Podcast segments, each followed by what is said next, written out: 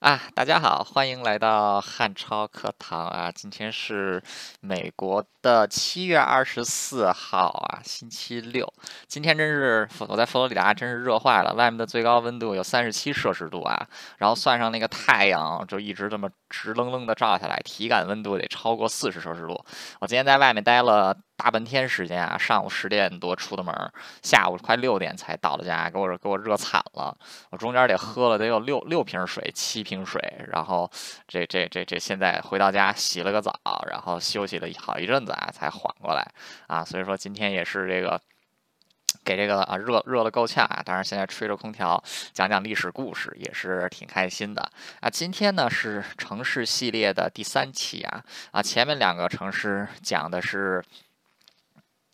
啊，一个是第一个是北京啊，第二个是新加坡，第三个就要讲伦敦了啊。讲伦敦的原因很简单啊，就是伦敦它比较重要，而且呢，就是我特别好的一朋友啊，他也特喜欢伦敦啊，所以说我就把这个伦敦给排到第三位了啊。所以今天咱们讲伦敦的历史啊，伦敦大家都知道是英国的首都啊，也是世界上比较重要的一座城市啊，在长时间以来啊，甚至都可以把伦敦看成是这个世界的中心啊。帝都，啊，但其实我们现在说的这个伦敦啊，要把它区分开。第一个，我们说的是就是。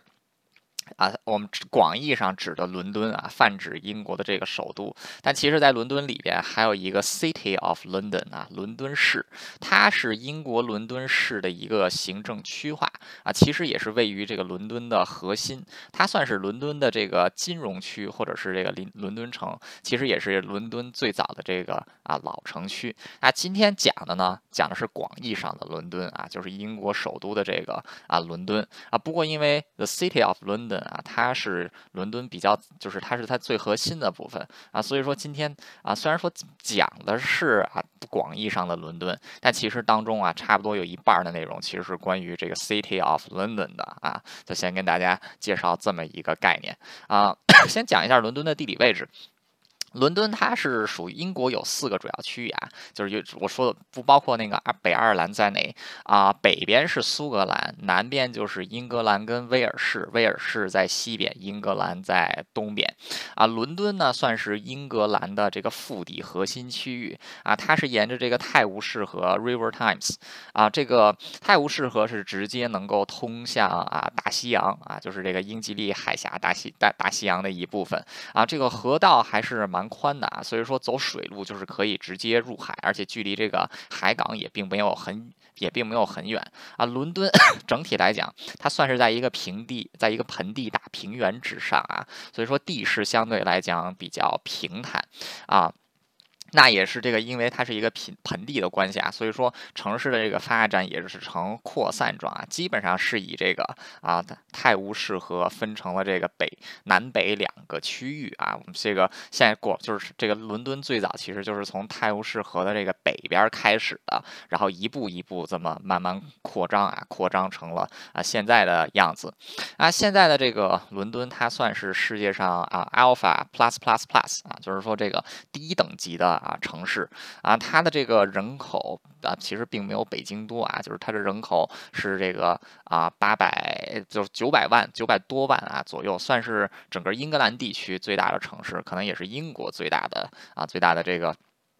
呃，最大的城市，那它呢，也是在很长时间以来都是属于一个政治、经济、文化啊中心啊。它 就是一这个纵观整个欧洲历史啊啊，可以说有这么寥寥几个城市可以能有，就是这能称得上是中心城市啊。伦敦是算一个啊，巴黎当然是这个欧洲最大的这个啊中心了，这个是毋庸置疑的。那后往后面排呢，还有这个罗马呀啊，这个文艺复兴时期的佛罗伦萨。萨呀啊，还有奥匈帝，还有这个帝国时期的啊维也纳，这些都可以算是中心城市。但是伦敦它登上历史舞台比较早，而且一直以来都是英格兰的中心啊，所以说它的这个历史地位也是非常重要的啊。就算伦敦不算是英国的文化、政治文化。中心，它也算是英格兰的政治文化中心啊。其实英格兰的历史啊，很大程度上就是伦敦的历史。那所以今天咱们讲这个伦敦的历史呢，捎带的也不得不啊，就是把英格兰的历史给大家啊讲一讲。那先说一说这个伦敦早期的历史吧。啊，现在这个关于啊，就是通过这个各种考古发掘呀，就发现在这个 伦敦附近啊，距离四十万年前，在这个旧石器时代的时候啊，这个地方其实就已经有人类生活居住了啊。四十四十万年前还是挺久远的啊。那当时的在的这些人呢啊，就是有人说，就是现在有人 有人说是这个，基本上就看是直立人啊，到底是这个，就是现在看是这个 Homo sapien 啊，智人居多，然后之前的这个直立人数量稍微的啊稍，就是说这个找到的遗迹啊稍微少少一点儿啊。其实最近的这个比较近的这么一个考古发现，其实是二零一零年啊，就是这个是在这个伦敦，算是在市区发在这个泰晤士河的这个河滩上发掘出来的一些木质结构残存的木质结构的建筑，那是可以追溯到这个。将近六千六千五百多年以前呐啊，算是这个啊，就是中石器时代到新石器时代啊过渡的这么一一个一个地方啊，所以说我们就可以推断推断呀，就是伦敦在很长时间以来啊，其实都是有人类居住的啊。就刚才 我提到它的这个地理位置啊，也确实适合人类居住啊，水陆交通、陆路交通啊都是很方便。那伦敦的这个名字是怎么来呢？这个 London 啊，L O L O N D O N 啊，其实它也。是啊，拉丁语的名字过来的啊，在公元前四十三三年的时候，罗马的这个大魔王啊，Julius Caesar 凯撒，他就是凯撒，在之前几年一直都是在高卢，也就是现在法国和这个比利时的地区作战，征服蛮族。那当时在这个跟啊高卢人交战的过程中呢，凯撒的罗马军团也跟这个当时不列颠跨海过来的人交过手，所以说罗马人知道了不列颠这一个地方，就是这个现在的英国。这个英格兰就是这个英国岛的这个存在啊，所以说在公元前四十三年的时候，凯撒发动了一次对啊英格对这个啊英国的啊就是入侵战啊，是一场抢滩登陆战啊。凯撒的这支军队数量极为庞大啊，人数大概在六万人以上啊。直到是在将近两千年以后，诺曼底诺曼诺曼底登陆的时候啊，在英吉利海峡才再一次出现这么大的一支军队啊。然后这次第二次再出现的军队是几百万人啊，这第。一次是这个几万人就经算是够多的了，后面就再一超过的话，那就是这个天壤之别啊。凯撒的罗马军团进入到这个啊，进入到这个英格兰的土地啊，他是从南边登陆的嘛啊，一部分的军团是走陆路向北进，另外一部分的这个海军就是寻找能够进入腹地的河流，那很自然的就沿着泰晤士河西，沿着泰晤士河一直向西进发啊，终于是到了这个伦，就是到了现在这个伦敦这个地方啊，这个地方在当时也算是一个啊小村庄，那罗马人就在这个地方啊站住了脚跟，修建了一座。堡垒，这个堡垒就叫 london 啊，就是伦敦的由来，其实就是这么来的啊。london 就是罗马 罗马人修筑的一个堡垒，凯撒他修筑的这么一个。一一一一个堡垒，就是啊，就开启了这个罗马人在英在这个英国地区的这个统治的时代。那罗马人统治范围啊，其实现也只是包括现在英格兰的一部分啊，他并没有把自己的这个实力完全的扩展到北方去，尤其是他没有办法越过这个苏格，没有办法进入苏格兰啊。一方面是这个啊，罗马人他长此以往在此都是属于帝国边陲啊，他是这个很难进行这个。兴师动众，劳师远征，而且当时罗马人的这个战略重心啊，就是一直都不在英格兰啊。早期的战略重心是向东啊，到中期的战略重心是向北啊，再到后期的战略重心就是拱卫帝国啊。所以说，在英格兰地区啊，伦这个啊。罗马人的这个野心并没有防，并没有很大，一直都是以防守为主。那很长一段时间里面呢，伦敦这个伦敦其实都是作为罗马帝国在啊不列颠地区的这个啊政治中心存在的。那他在伦敦这个地方建立起了一个，这数量还蛮庞大的这么一个一才蛮庞大的这么一个堡垒啊。这个当时他是主要用的这个石墙结构啊，构筑起了一个外城的城墙，形成了现在的这个。City of London 的这个规模啊，就是现在这个城墙之前覆盖的范围，其实就是现在 City of London 覆盖的这个范围，就是伦敦核心区域的范围啊。现在你去伦敦，还能看到罗马人当年修的这个城墙的遗迹啊，已经是这个破破烂烂的了。那他，那这个罗马人在这个英格兰地区啊，也是这个，就是尤其是南部，在他能控制的区域，也是进行了一些好好的发展啊，在这个。公元四世纪的时候啊，其实伦敦地区的这个人口就将就有超过六万人啊。这个在古这个在中古时期啊，一个六万人以上的这个城市已经算是规模 规模不错的了。而且当时罗马人是在这个帝国境内啊实行大量的移民政策，所以说在两千年前的伦敦啊，伦敦就已经是一个多元文化的城市了啊。当时在伦敦居住的不不仅有本地的这个。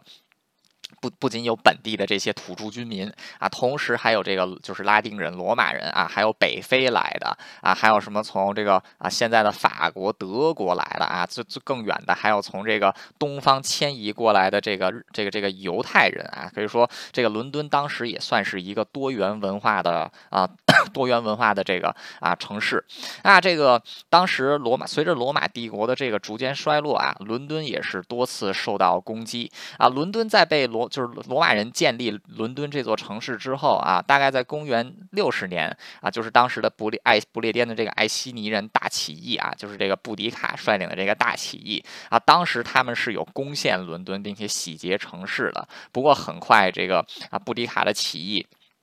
被镇压下去，然后城市也迅速的重建啊！但是到了罗马帝国晚期的时候，随着这个罗马帝国的边界不断收缩啊，越来越多本来驻守于英格兰地区的军队呢，是逐渐调往罗马的本土进行防守啊。罗马人是逐渐啊把兵力给抽出撤撤出这个啊英格兰。那当时这个伦敦啊，也 也是越来越多的受到这个北边的萨克森人的啊袭击，然后在这个泰晤士河也经常遇到这个萨克森海盗的袭击啊。所以说，在这这个不断的攻击之下啊，其实，在罗马帝国后期的时候，这个伦敦的这个规模啊、人口啊、地位啊啊，其实都是。其实都是这个不断下降的。那后来随着罗马军队完全撤出伦敦啊，此刻就是当时在这个啊罗马地区的这些啊这这就是当时在罗马统治地区的这些人民啊，他们都已经习惯了这个罗马 罗马人的保护，所以说他们并没有什么实力来阻挡来自北方蛮族的进攻。在罗马人。撤出伦撤出英格兰后不久啊，伦敦就是被这个昂格鲁萨克逊人给啊给这个啊占领。这个昂格鲁萨克逊人其实算是英国本地的这个土著居民啊，长此以长久以来都一直跟罗马人打仗，有一部分成为了罗马人统治之下的这个啊这个啊人民，然后有一部分就是跟这个罗马人不停的打仗。那他们现在这个攻陷伦敦之后啊，一开始他们也是洗劫了城市，在伦敦的这个周围啊住了下来，就是并没有。完全进入这个啊伦敦这个伦敦城，但是后来这个因为当时罗马人的城墙还在啊，这些这个啊这个昂格鲁萨克逊人他们也意识到要依附于罗马人的城墙来进行防守，所以说他们也很快就把这个啊大量的这个城市外面的东西搬重新搬回了城城内啊，就等于这个之前已废弃了几年的这座城市啊又重新活络了起来啊，但这个时候的这个。啊，伦敦其实这个伦敦其实它比不上之前的，比不上之前的那种规模啊。就是它当时的人口，之前在罗马时期，伦敦的人口有超过六万人啊。现在这个根据现在的这个保守估算，可能是只有一万一万多多多多人左右。啊，其实这个昂格鲁萨克这个昂格鲁萨克逊人啊，他们这个。就是他，他们攻下来这片土地之后，这个这个他们就是发明了一个名词啊，就是英格兰。英格兰这个词是怎么来的呢？就是攻打这一片区域、占领这一片区域的人是这个昂格鲁萨克逊人啊，就是 Anglo-Saxon 啊，他们就是把这片土地叫做啊，这个这个昂格鲁萨克逊人的土地啊，就是。England 后来就变成了 England 啊，就是这个英格兰其实就是这么来的，就是昂格鲁萨克逊人征服的土地 England 啊，就等于说现在伦敦 England 这两个词都都都就都出来了啊，这其实也是这个过去一千，就是也就是过去一千五百年啊才有有的这么一个词，时间也不算时时间也算挺久啊，反正这个词就现在一直这么啊。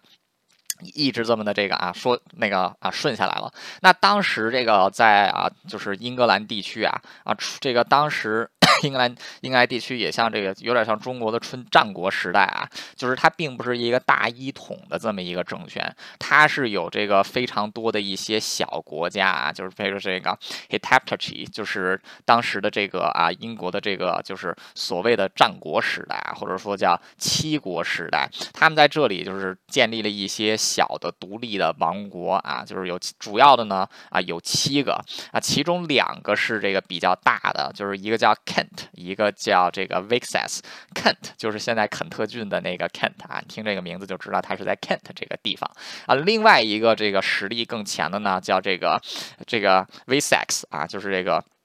威威塞克斯王国啊，威塞克斯王国，它是这个从众多小国之中是脱颖王为出啊，很快就成为了这个英，很快就成为了整个英格兰地区啊势力最大的这个这这这这这个实力。那 这个英格兰人他们是怎么走向统一的呢？啊，其实也是在这个外族的这个逼压之下啊，在这个。罗马人撤离英撤出英格兰地区，英格兰地区被这个昂格鲁萨克松人统治的时候啊，当时在北欧也出现了一支很强大的民族，就是维京人啊，就是这个北欧的大魔王们啊。维京人当时是这个袭袭掠欧洲各地啊，不仅仅是这个掠袭欧洲的沿海，他们在很多地方也都是顺流而上啊，袭击这个依靠这个水陆交通洗劫欧洲这个内地的各个城市啊，像这个莫斯科当年就被。这个维京人给打下来过。这个伦敦本来就离海岸线不远，然后这还有一个泰晤士河直接通过去啊，所以说非常顺理成章的，这个文京人也打了这个伦敦，而且打了很多次啊。在公元八四二年和公元八五一年相隔九年的时间啊，就两次被这个维京人给打下来，然后给给洗劫过。那后来这个。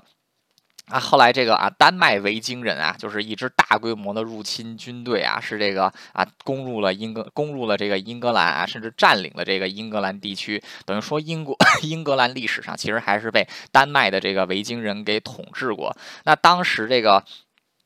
那当时周边的这些英格兰的，就是这些啊昂格鲁萨克逊人的小国家，就以这个 Wessex 国为首啊，就开始对抗，不断的这个啊对抗维京人的统治。那在这段期间啊，这个啊伦敦其实也是几次就是经历战火，也是不断 不断的这个啊反复易手，一会儿被维京人给占领，一会儿又被这个昂格鲁萨克逊人啊给这个啊给这个夺过来。那其实也是在这段期间呢，这个伦敦的市民为了自保，其实也形成了自己一种独特的。政治体系啊，就是他们形成了自己的这么一个啊比较有自主性的政府啊，就是就是等于说第一个这种有点自治 自治一样的政府，因为为什么呢？统治者老换啊，这个人民很受不了，干脆自己组织起来，弄出了一个这个就是伦伦敦自己的这么一个小政府啊。这个在欧洲也是这个最早比较出现这种城市自治政府，就是因为战乱，就是他不停的反复 反复易手啊，然后才他们这个人民这是觉得受不了了，说干脆那得了。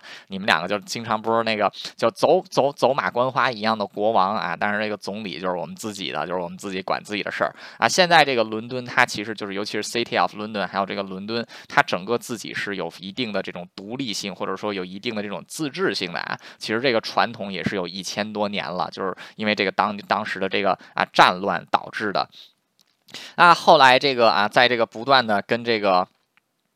丹麦丹麦王朝的这个啊战这个战争中里面啊，这个丹麦王朝其实是有短暂啊，就是完全统治英格兰地区的，就是他们把这个地方的昂格鲁萨克逊人打的打的这个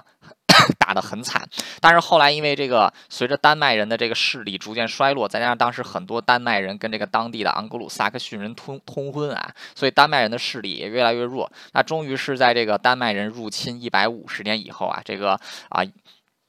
英格兰地区的这些本地土著们啊，终于是又把这个丹麦侵略者给赶走，然后这个重新这个啊统治了英格兰地区，然后算是这个啊就复辟了这个啊 Vixas 王朝，然后重新拿回了英格兰的啊王国。所以看现在这个英国已经第一次被罗马人入侵过，现在又被这个各种维京人给入侵过。这个英国人觉得哎自己终于把这个土地给夺过来了，说那我们现在终于可以不用被别人入侵了，说我们就可以这个回家过啊老。啊这个老婆孩子热炕头的热生活了啊，但是很可惜啊，这个历史从来不会让任何人做这个啊过过这种老婆孩子热热炕头的生活过得太久啊。在公元一零六六年啊，英格兰的这个国王啊，爱德华他突然死了啊，就是他他他他死了啊，他死就是国王死啊，其实是很正常的事情，因为每个人都会死，国王也是人。但是国王在两种情况下死啊，是有非常大的问题的。第一种情况就是。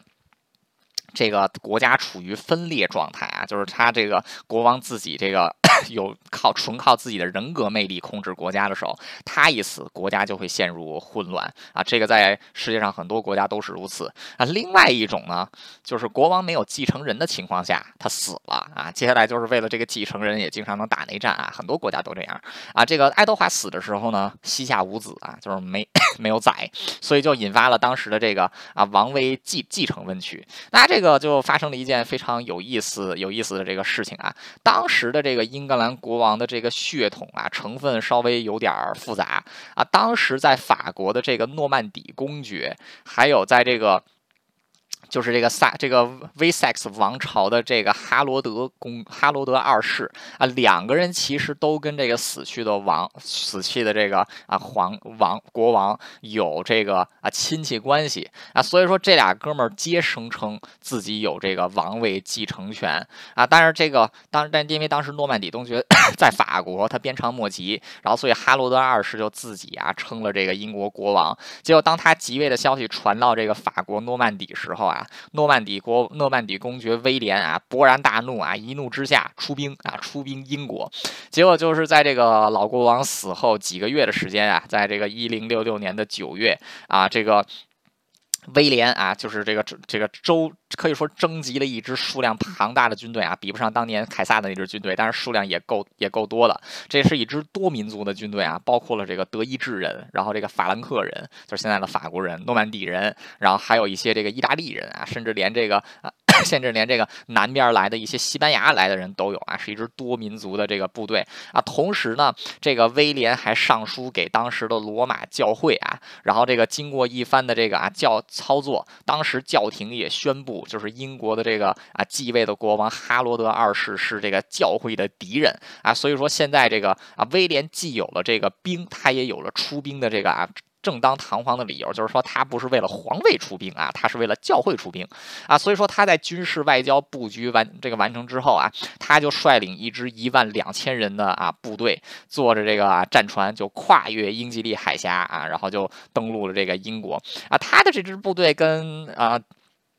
一千多年、一千多、一千一百年前凯撒的那支军队比啊，数量是很少的。凯撒当年有六万人啊，他现在只有一万两千多人。但这个在当时来讲是一支数量非常庞大的军队。英国在之前的这个时代打内战的时候，很少有这个。交战双方总和加起来超过一万人的事情啊，因为他这个自己能拉出来的军队啊，可能都到不了一万人，所以现在来了一万两千这个入侵的军队，你想想这个英国 英国本地是压力山大的啊。那么这个啊登侵略军在登陆之后，很快啊就在这个黑斯这个黑斯廷斯这个 Hastings 这个地方啊，就是跟把这个八千就是这个拼凑起来的八千英军啊，就是给打的是极为的。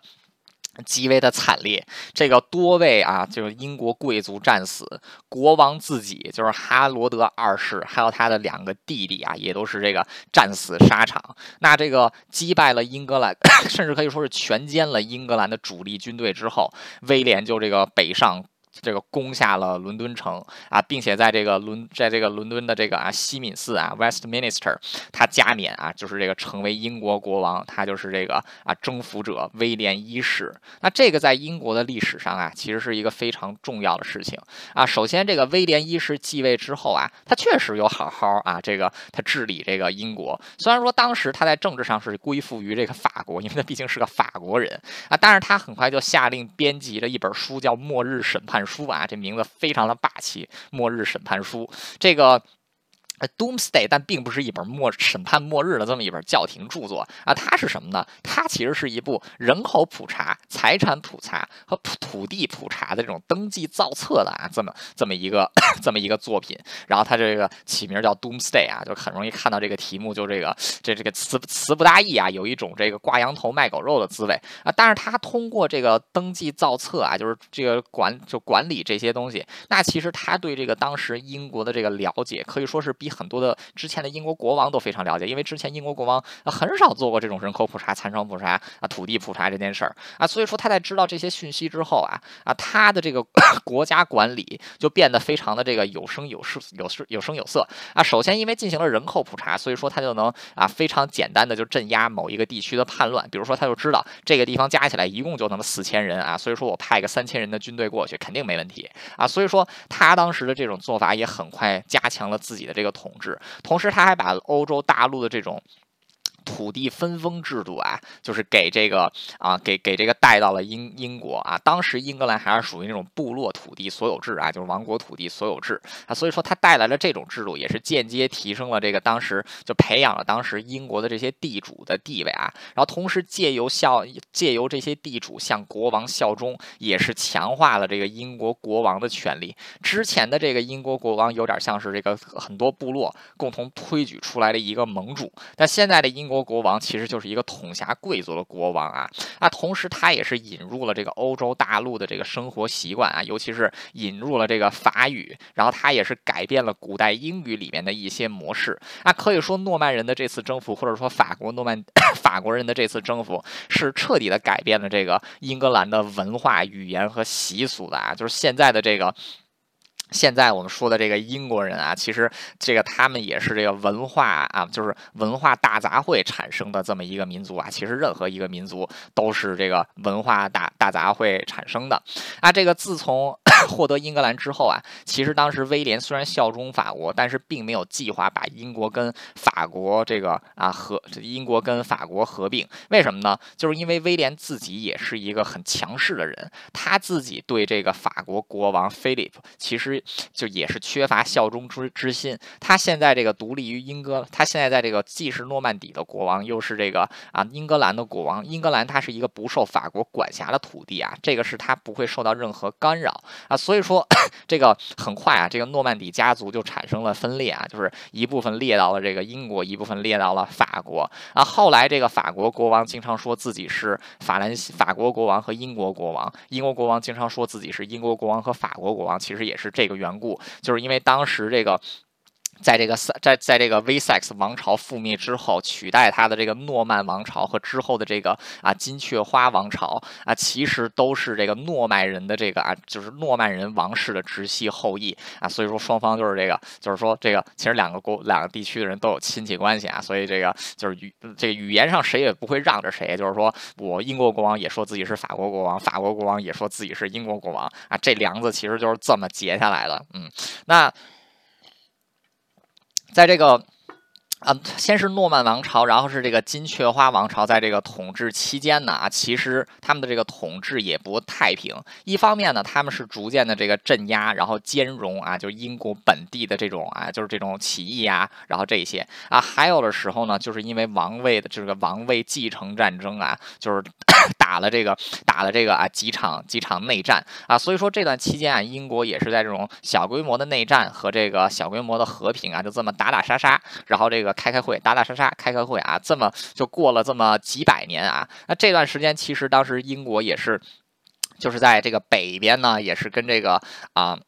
北边跟这个苏格兰人也有战争啊，在这个西边跟威尔士人，还有这个渡海而去的爱尔兰人也有战争啊。可以说这段时间的这个英国啊，基本上都是在战争中度过的。那其实，在这段期间啊，伦敦的这个发展速度也是啊变得这个其实速度也是变得很快啊。首先就是啊，征服者威廉在进入伦敦之后呢啊，他就修建了很多伦敦的地标性建筑，比如说现在的这个伦敦塔，最早就是这个啊征服。者威廉他修起来了，然后同时他还建立了这个 Westminster Hall 啊，Westminster Hall 其实就是现在英国国会，就是 Palace of Westminster 的啊这个最早的这个建筑雏形。那他同时对这个。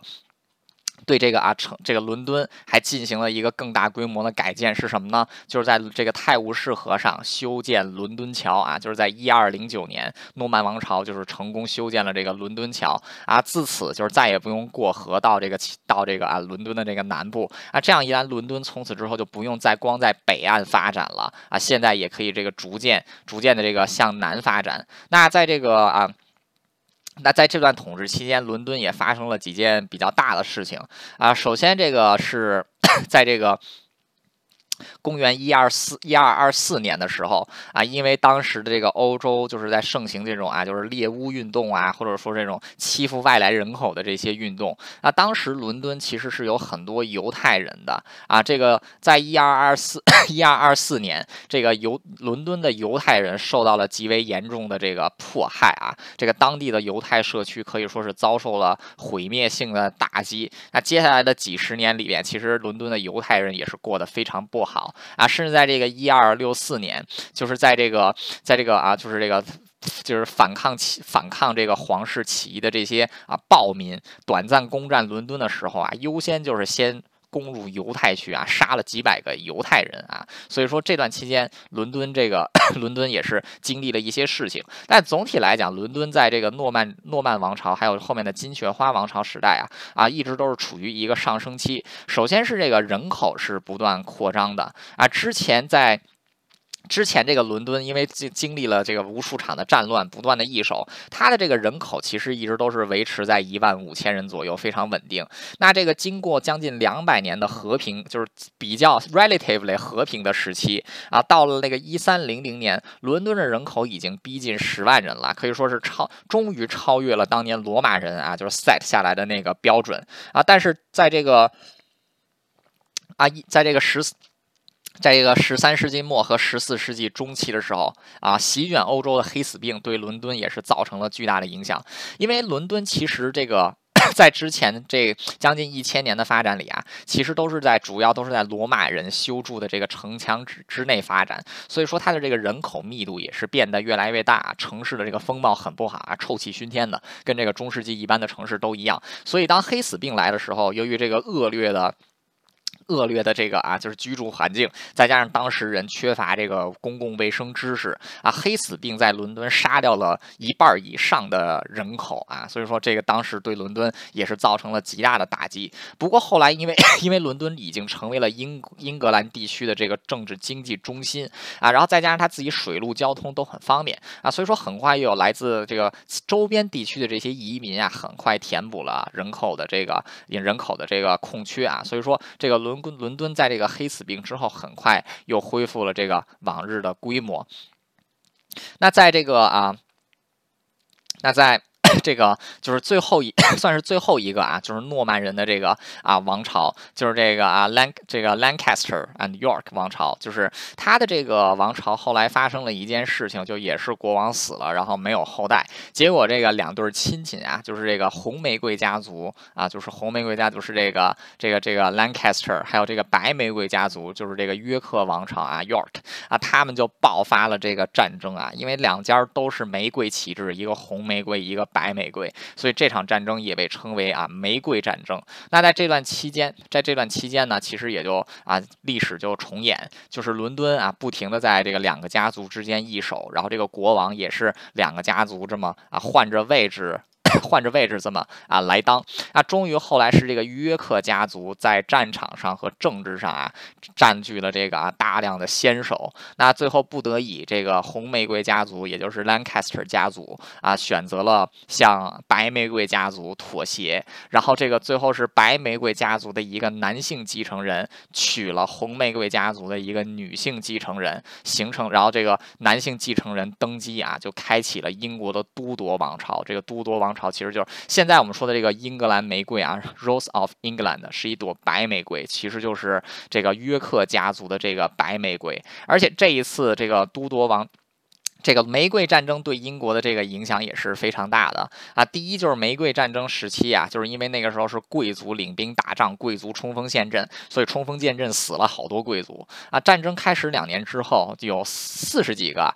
辉煌的这个贵族家族啊，在战场上死的干干净净的啊。所以说，在这个 都铎王朝建立之后啊，这个之前的一些大贵族 可以说都死光了啊。现在这个英国国王的权力其实是非常大的，所以都铎王朝的时候，英国国王的权力。也是得到了空前加强啊！还有一点就是约克王朝其实有这个威尔士血统啊，就是威尔士人的血统，他自己依靠的很多军队也是威尔士人的军队啊，所以说在这个都铎王朝建立之后啊，威尔士也顺理成章的被纳入了英格兰王国统治的一部分啊。从此之后，这个威尔士人跟英格兰人的这个关系就远远比英格兰人跟苏格兰人的关系就进步太多啊。从此之后，这个英国 英格兰跟威尔士之间的这个战争也减少了。啊，所以说玫瑰战争对这个英国后来的这个发展影响影响还是很大的。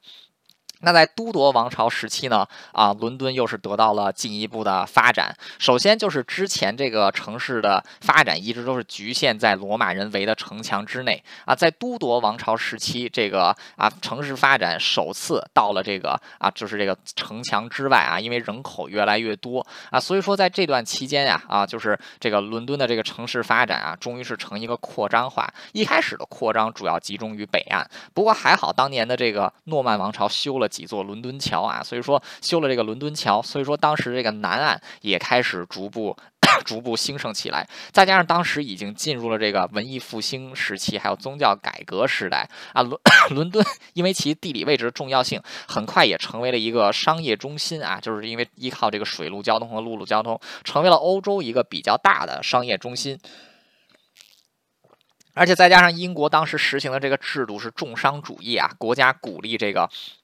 商业发展，英格兰人当时也是极具进取精神。当时的这个英格兰人的这个外交使团和商务使团啊，就是有到印度，还有到这个俄罗斯啊，然后所以也也能看得出来，当时英国人对这个商业也多有多关心。那英这个随着伦敦逐步成为这个整个英格兰甚至是欧洲一个巨大的商业中心，这个欧洲各就是英国本地的人口，还有欧洲提辖地区的人人口啊，也是大量的涌入伦敦。那之前这个伦敦就是人。人口大概是十，大概是这个不到十万人。那后来这个，在这个一六五零年啊，就是在玫瑰战争结束这一百多一百多年以后啊，当时的伦敦人口已经超过了二十二十二万啊，可以说已经是变成一种在当时那个时代，一个二十二万人的城市可以算是一个国际大都市了啊。所以说，当时它就已经算是一个啊国际大都市。那当时这个也是。这个英，他也是依靠自己的这个海路和陆路交通啊，就是不断的能把这个移民吸引进来。那这在这段期间，英这个他也是逐步成为了英国的一个比较大的文化中心啊。比如说莎士比亚的这个环球剧院啊，就是其实就是在这个 伦敦伦敦内部的这个闹市区修建修建起来了。而且当时这个因为伊丽莎白就是这个都铎王朝的最后一代这个啊最后一代这个统治者伊丽莎白一世啊，非常注重这个 非常注重文化。大的发展，所以当时这个伦敦也成为了一个比较大的啊，比较大的这个文化中心。那这个当时其实城市的发展的速度，其实还是没有跟上这个人口迁移的这个速度啊。所以说，在这个这个都铎王朝统治，就是一在一六零三年结束的时候，伦敦已经是变得这个啊非非常拥挤了啊，可以说。这个当时已经是有这种啊，有就是它已经形成了，就是我们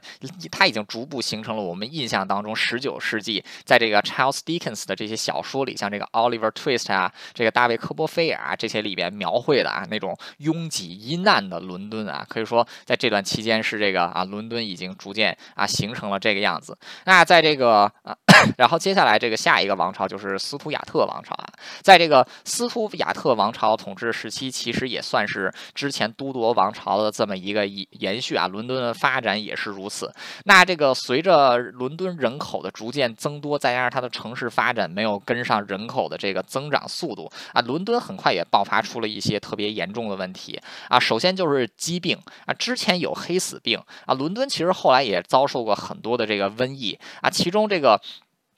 最严重的一次就是在啊斯图亚特王朝时期，就是一六六五年到一六六六年，有一场大瘟疫啊，就是伦敦大瘟疫啊，这个杀就是在一年之内杀掉了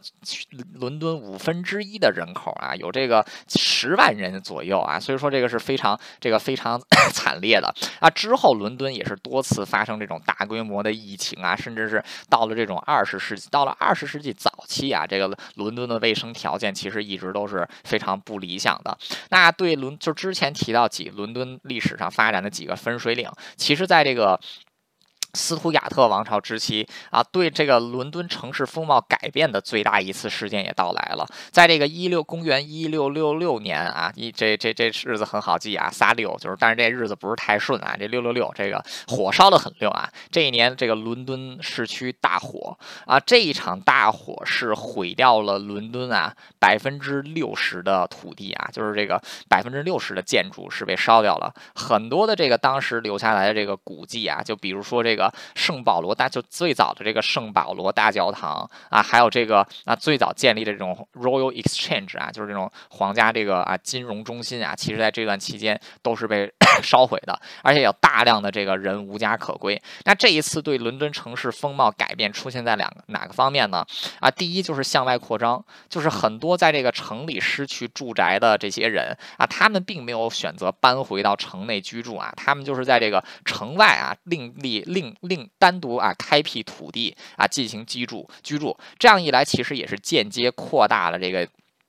间接扩大了这个伦敦的城市范围啊，它可以说是因为这是属于这个，就是现在他们得找 找地方住啊，找地方住，在既然这个城市里面当然都烧焦了，那我们就是在外面，所以说他们也是沿着这个伦敦港啊，就是沿着这个泰晤士河，逐步的向这个泰晤士河的这个东部和西部慢慢扩张啊，其实也是直接扩大了英国就是这个伦敦的这这个城市的这个 boundary。那这个对于这个已经烧毁的地方，也是进行了重建啊，当时有三位主要。设计师啊，就是在这个啊前后四十年的时间规划了这次重建，像 Christopher Wayne 啊、John Evelyn，还有这个 Robert Hook 啊，他们其实这个各自都是有一些啊各自留下来的这种很优优秀的这个地标性建筑，包括我们现 现在看到的这个啊伦敦伦敦塔，还有这个啊这个 St James Palace 啊詹姆斯宫，还有这个。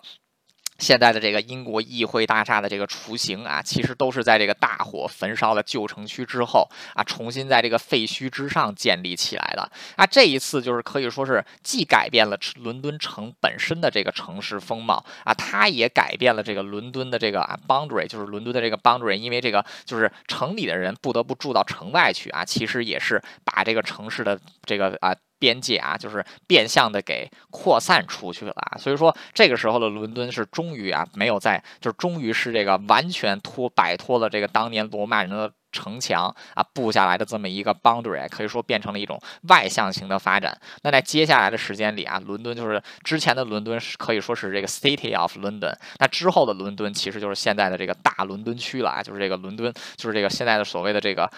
英国首都的啊这个伦敦了。那么，随着这个工业革命，就是这个英国自的啊，就是光一八一六八八年光荣革命之后啊，英国本地就没有再经历什么战争了，所以也是进入了和平的黄金时期。那这段这个在进在这个十八世纪开始，就是随着工业革命的进行，再加上和平年代的到来啊，伦敦也是这个逐步的，也是迅速的发展啊，这个一六呃一七六二年的时候。当时的这个英国国王乔治三三世啊，就是他还没封之前，他这个从白金汉公爵手里购买了白金汉宫，并且对其扩建啊，现在也是成为了伦敦的地标性建筑，也是皇室资产之一。那随着这个人口变得越来越多啊，再加上那个工业革命的这个啊缘故，导致了这个。资产阶级和这个啊，就是无产阶级的这么一种对立，在伦敦也就出现了这个富人区和贫民区的分化啊，就像这个啊，Charles Dickinson 的这个小说里面写到的啊，很多的这个很多的这个，就是像这个啊，就是什么啊，犯罪组织啊，然后童工啊，然后这个啊，济贫院呐，这些可以都是出来了。那当时这个随就是因为这个有贫民区啊，就就是经常就有这些暴力犯罪啊，所以说在这个。十八世纪中期，就是在一七五六年，一七五零年，伦敦也是这个建立起了一支这个专业的警察队伍啊，也是人类历史上比较早的一支啊专业专业这个检查队。检查队伍，那此时这个其实居住在伦敦的这个大部分的居民其实都是贫，都是穷人啊。当时这个伦敦其实也是全英国，甚至可以说是整个欧洲死亡率比较高的城市啊。多数在城内出生的儿童是活不到三岁的，就是这个婴儿死亡率极高，就是因为这个城市的卫生条件实在是很差啊。就是所以说当时的这个贫民区啊，也是成为伦敦的一个社会问题啊。如果再往上看，就是看这个中产阶级的生活，那就是比较热。热门多了啊！当时这个就是这个伦敦，伦敦也逐渐成为欧洲的这个比较大的金融中心，而且这个文化生活也是非常的这个丰茂啊。咖啡店啊，其实最早就是在欧洲，其实就是在这个伦敦先逐渐火、逐渐火起来的啊，然后才这个在欧洲大陆像雨后春笋一样的这个啊，在这个升起啊。后来这个在伦敦也是开启了英国公立教育的先河啊，就是有一些。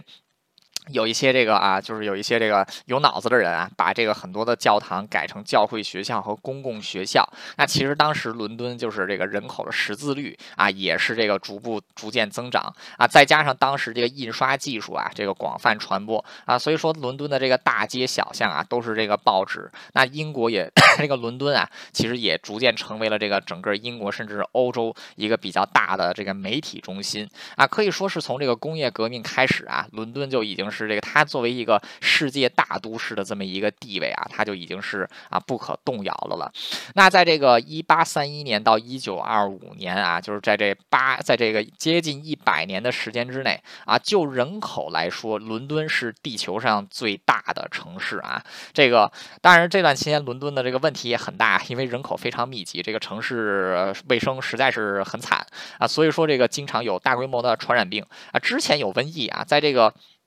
十九世纪的时候有霍乱啊，这个现在大家可能听过这个霍乱，它是这个一种很严重的病啊。其实霍乱它是一种啊细菌造成的啊急性腹泻感染啊，是一种这个是一种急性传染病啊。它主要就是把人就是活活的，就是呕吐，然后这个 这个这个啊腹泻，然后让你这个体内的这个水和电解质失衡啊，导致你产生一系列的这个病变反应，比如说脱水呀、电脱水、电解质失衡。导致这个急性肾衰竭呀，然后这个皮肤病啊、关节炎啊，然后这个手脚变形啊啊这一些啊，所以说这个当这个其实要想针对霍乱啊，就是最其实最最最。最直接的方法就是改善城市的这个卫生系统。那当时因为城市伦敦的这个城市卫生系统实在是太差了，伦敦当时百分之七十几的人是没没有办法接触到这个干净的饮用水的啊。所以说，而且在即便是到现在这个。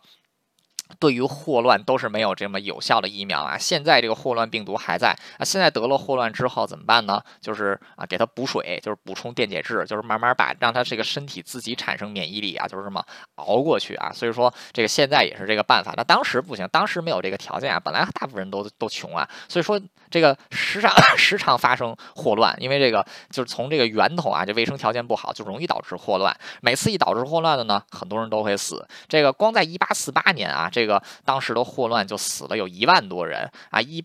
一八六六年的霍乱啊，又死了将近这个，又死了将近一万人啊。所以说，这个伦敦的这个，直到是到二十世纪的时候啊，它的这个城市的公共卫生才有了比较比较大的改善啊，它的这个传染病才少这么才少这么一些。那随着这个人越来越多啊，这个交通也是逐渐被这个提上日程啊。所以说，为了这个满足大家出行的交通需要，缓解这个日常拥堵，这个。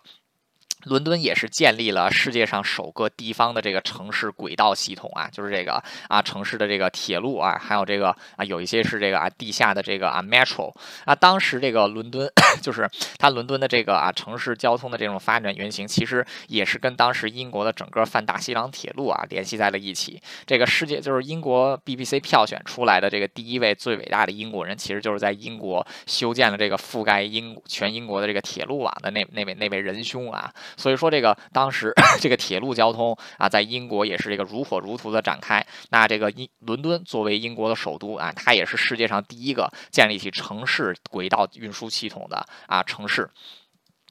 那这个伦敦在接下来就是这这段时间一直都是比较和平啊，终于是在这个第二次世界大战的时候啊，伦敦在啊经过了这个接近六百年的和平之后啊，又一次迎接了战火的洗礼啊，这一次是没有地面部队入侵的啊，因为德德国。陆军自始至终是没有大规模的入侵过英国本土啊，不过主要都是轰炸，就是这个伦敦战役，就是空战啊。这个当时的这个伦敦城，伦敦城区比较受这个轰炸，最受轰炸影响的其实就是伦敦港啊，就是这个伦敦的这个主要的工业区啊，这个伦敦港。啊，伦敦港地区因为是自己是本身是工业区啊，同时有很多的工人啊，就住在这个伦敦港附近。啊，所以说在这个不列颠战役的这个进行中啊，伦敦市民也是承受了非常大的伤亡啊，就是在这个整个战争中啊，有将近三万多伦敦市民啊，就是死于空袭，然后。这个有五万多人因为空袭这个致残，而且这个有这个上万座上万个建筑啊是被这个彻底毁坏，然后这个有非常多的这个伦敦市民无家可归啊，所以说在这个战战后啊，这个伦敦面临的这个战后伦敦。面临的第一个问题就是很多无家可归的人啊，就是当时很多人的这个啊房子都被 都被毁了，再加上当时这些退伍军人归来啊，很多人又是这个来到了伦敦啊，所以说人口的这个压力变得很大。那当时这个伦敦啊，就进行了这个。就是公寓的建设，就是这种啊模块化公寓啊，就是在地方先这个建好这个建筑，然后组成模块化啊，到了这个就是带到施工地点再重新拼装起来啊。所以说你现在看到就是伦敦从五十年代到六十年代修筑起的很多的这种公寓楼啊啊，其实都是这种模块化建筑啊，因为它建造速度快啊，而且这个质量还可以，但是有非常多的问题，所以现在很多的这个。伦敦内部的这个啊老旧公寓的问题啊，就是到这到了这个九十年代以后，其实也是伦敦的一个痛点。那这个啊，所以说这个在这个在这段期间啊，除了在城内建建筑，有一些有能力的人呢，其实也是逐渐开始就再一次的向这个城伦敦的这个外围扩张啊，就建立了这些 planned community，就是这个规划社区啊，逐步就形成了这个伦敦的现在比较现代 风貌的这些啊 suburb 啊这一些。那这个伦敦啊，就是。在一九五二年，还经历了这个 Great Smoke，就是伦敦的这个大雾霾啊。这个当时大雾霾产生的原因，一方面是当时人没有什么太好的环保意识啊，当时有很多的工厂；还有就是当时 伦敦人这个冬日取暖啊，主要用的是煤炭啊，就是尤其是在家里是自己烧煤炭的啊。所以说，在这个冬天的时候啊，就是短时间之内，一九五二年这一年，那年风又比较少，这个它在短时间之内产生了大量的燃烧废气啊，结果这。这些燃烧废气跟这个伦敦冬天的这种啊雾天气就形成了非常严重的雾霾，或者是这个啊杀杀人霾啊。当时这个雾霾到什么地步呢？可以说是伸手不见五指啊。这个这这个北京雾霾最严重的时候，我记得是二零一五年的十二月，有一次这个 PM 二点五到了两千四百多点儿。那一天我爸给我拍的那个照片，我就看下去，外面真的就是伸手不见五指。当时英国人都是把这个。个当时伦敦市民都是怎么形容啊？都是说它叫这个 pea supers 啊，就是这个豆子汤一样的浓啊，就是说这就黄不拉几的就这样啊。当时的这个。雾霾是非常严重的啊！五天之内有四千多人死，这个死于呼吸道疾病啊，可以说是这个这个这个就是这个非常惨烈啊！这个雾霾杀一下杀了四千多，杀了四千多个人啊！这个是非常这个是非常可怕的啊！所以说，在这个这件事情之后啊，也是为这个就是整个英国敲响了这个环保的警钟啊！所以说，在一九五六年，就是这个啊，就是这个。干净空气法 （Clean Air Act） 也就这个啊，就是开始这个就是开始发行啊，就开正式正式成为法律啊，主要是对这个企业和私人的这个煤炭煤炭的使用，还有这种啊排放气体啊进行了标准化，同时大力推进这个就比较清洁的像天然气呀、电力啊啊这些能源。所以说，伦敦的这个空气污染啊，也是后来这个逐渐被逐渐是这个被控制住。那这个伦敦在战后也是迎来了复兴，而且这个伦敦。最伟大的一个地方啊，就是他承办了战后的第一届二运奥运会，就是一九四八年的这个啊 伦敦奥运会啊。当时这个欧洲的城市基本被打烂了啊，这个伦敦是站了出来啊，就是这个说，那就让我们来来办这次奥运吧。所以说，伦敦这一年也是挺伟大的。那这个伦敦在。一九六零年代开始，当然它还是有这种金融中心、政治中心、文化中心的这个地位啊。它这个文化中心的这个地位是越来越凸显的，就是它产生了非常非常多的当代艺术家，比如说披头士啊，还有这个滚石，这个都是在伦敦地区啊，就是这个就在以伦敦地区开始的啊。包括这个伦敦地区，当时也是成为世界这个嬉皮士文化或者说年轻人文化的啊这个。这这这这这这这这这个中心啊，当时这个伦这当时这个马丁靴就英国的这个 Doctor Martens 啊，这个马丁靴啊，甚至甚至是在这个伦敦当时啊，人人都有这这么这么一双。那这段期间，随着这个 就是世界越来越走向这个啊国际，就是这个国际化啊啊，这个伦敦也是迎来了更多的移民啊。伦敦其实从一开始，就像在罗马人刚刚建立的时候，它就算是一个多元民族国家啊，包括在这个之后它发展的过程中啊。丹麦人来过，有一些人留了下来，然后这个法国人、诺曼底人来过，也有一些留了下来，所以它一直以来都是有这么多元文化的这个血液来在里边啊。所以说，在这个二战结束之后，也有更多的这个移民啊，尤其是来自牙买加的呀，还有这个英国前殖民地的移民，就像什么印度啊啊，这个孟加拉、邦格拉 Dash 啊啊，这些也都是这个进入了，也都是这个进入了。这个伦敦地区，那伦敦地区因为这个啊多元文化的关系啊，其实也催生了很多现代的这些哲学学派啊，就是这个。伦敦的这个几所大学其里面的这些文科都是非常优秀的啊，其中最棒的就是伦敦的这个伦敦政治经济学院啊，就是一个可以说是世界上最优秀的这种文科专业学府之一。那其实对这个伦对这个啊，就是对整个世界文明都做出很大贡献啊。我在美国读这个文学、读哲学的时候，肯定就是要读到这个英国六六十年代到八十年，尤其是伦敦那几个学派啊出来的这个作品。你要没读过这些作品的话，你都不好意思啊说自己是一个这个文科生啊。那这。这个 伦敦现在已经就是伦敦现在。虽然说英国现在已经不是世界上最强大的国家，但伦敦现在也算是世界上就是比较老牌的这么一个啊大都市啊。在进入二十世二十一世纪之后呢，伦敦也是逐步的这个发展，尤其城市的这个风貌啊，就是内部的军容期，这个楼建的越来越高，但是对文物古迹的保护啊，其实也是这个变得越来越好啊。最近一次在伦敦的大规模活动，应该就是二零一二年的那次伦敦的啊奥运会了吧？啊，所以说这个伦敦 这个城市啊，它是作为英格兰。就是作为英国的政治经济文化中心，或者说作为英格兰的政治经济文化中心啊，它其实也是英格兰历史的一个缩影啊。可以说，英格兰的历史在很大程度上都是以伦敦为中心展开的呀啊。就是这个伦敦，一方面是这个不断攻取的这么一个对象啊，是这个王座的所在地啊，而另外一方面呢，就是这个伦敦也是一个象征啊，它是象征了这个英国人的团结，象征了这个英国人的这个正统啊，这么一个城市。啊，在这个城市里也发生了很多我没有讲到的故事啊，比如说这个就是这个就是那个盖盖伊 Fox 啊，盖伊福克斯要把这个英国国会给炸掉的那个，这这这这这个是个十一月密谋啊，还有包括这个伦敦就是对于这个犹太人的这个啊迫害啊啊，还有这个之前还有还有在这个再往近近一点的啊，就是这个啊